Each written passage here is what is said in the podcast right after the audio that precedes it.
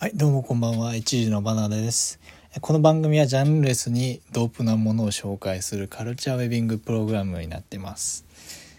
たまちょっと今回は前回に引き続き、あのー自分のこの近況報告っていうか、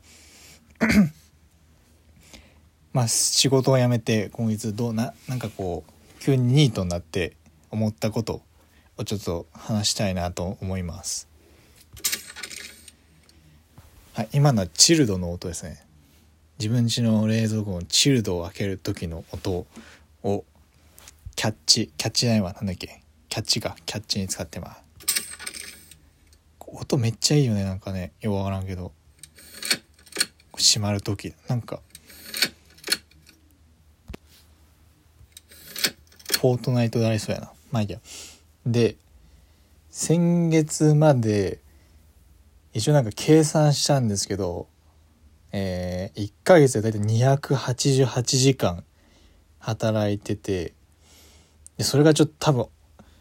もっとね、しんどい、しんどいっていうか、社畜をやられてる方はいっぱいいると思うんですけど、まあ自分はこれは結構初めての体験だったので、ちょっと計算したらもうちょっとびっくりしたんやけど、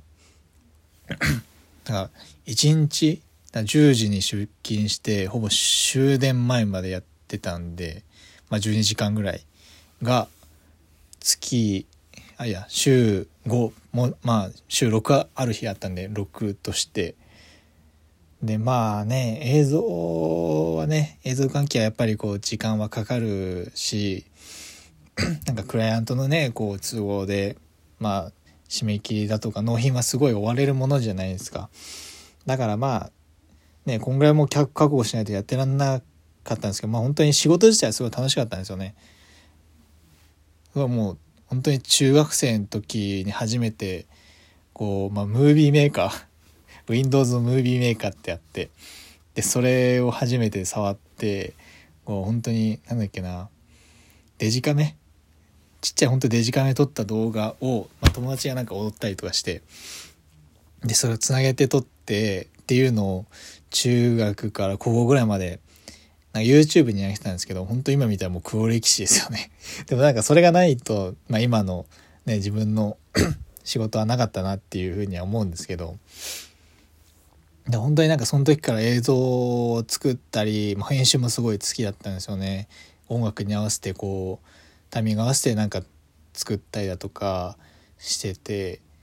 でだから本当に、ね、仕事自体はすごい全部楽しめるそんな一日何時間もやっても逆に、ね、時間を忘れるほどやれてたんでいいんですけどそういう状況から急に11月になってもうパッと 仕事辞めてで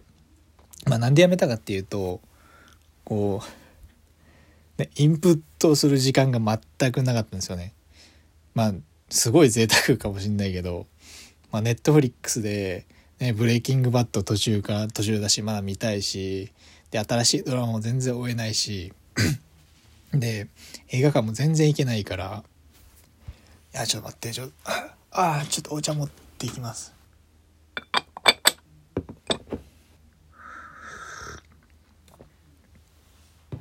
ああ熱いや最近ね緑茶すごいハマってんだよね。なんか札幌行った時に札幌じゃないわ函館行った時に函館焼きっていうのがあってそれはすごい綺麗ででなんかねこう緑茶をこう口つけるところだけこうなんか緑茶のなんか色素かながなんかついて緑っくちょっとなってくるんだよね。それはすごいなんかねわびさびめっちゃわびさびやな思って。ちょっと使ってるんですけどいいね。で何やっけ。やまあどこまで話したか忘れ完全忘れたわでなんまあ、まあ先月辞めてで本当に今もう先月分の給料で生活してあとも貯金で生活って感じなんですけどもうこれね多分実家じゃなかったらこの判断できないんですよね。で別に実家がいいとかそんなんかねなんか甘えるからとかじゃなくてでもそういう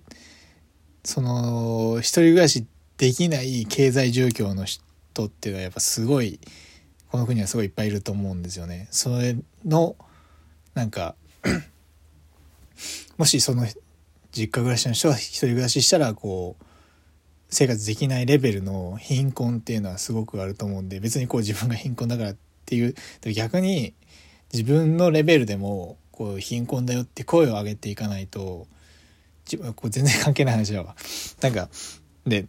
やりたいことをやるためにあそうかネトリか。なんかいろいろ、まあ、ブレイキングバット見たいとか とかもあるけどなんか急にこう何も自分に1日24時間与えられてでそれがもう25日経ってで思ったのがいやもう仕事してって思いましたね。なんか逆に何も起きないんですよね。身の回りに。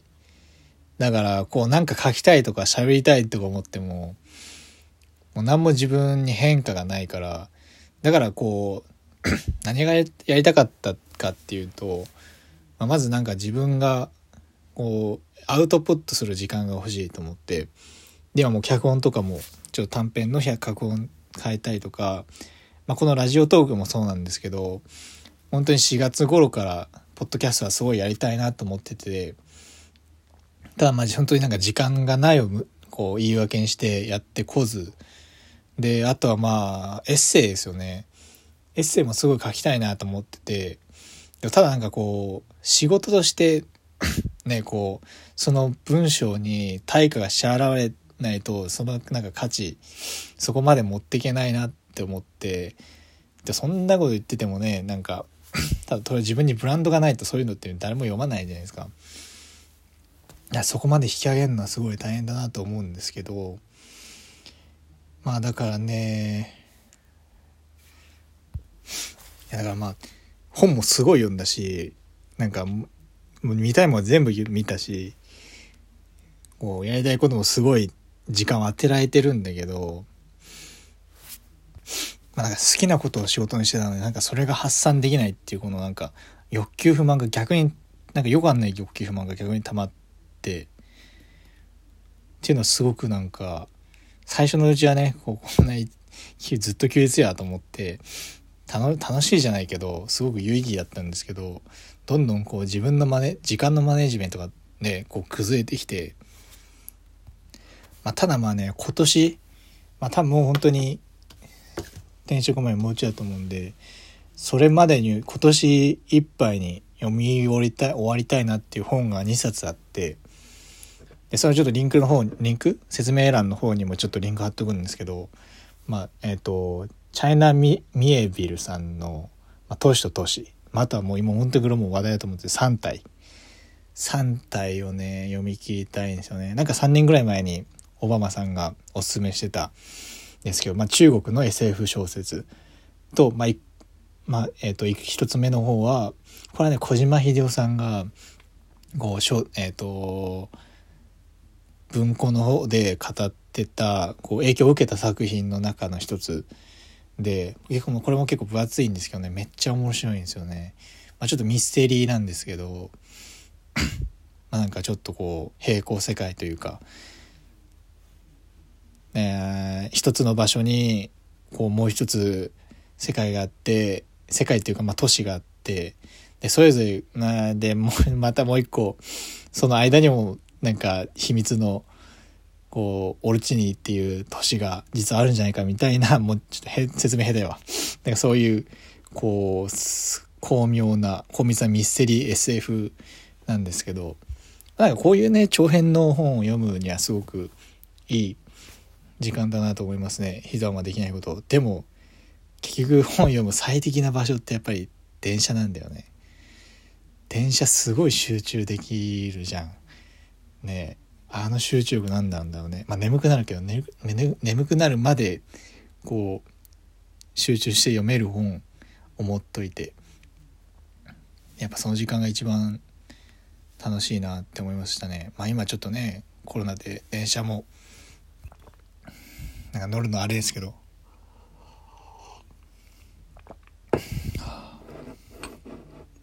緑茶うまいな。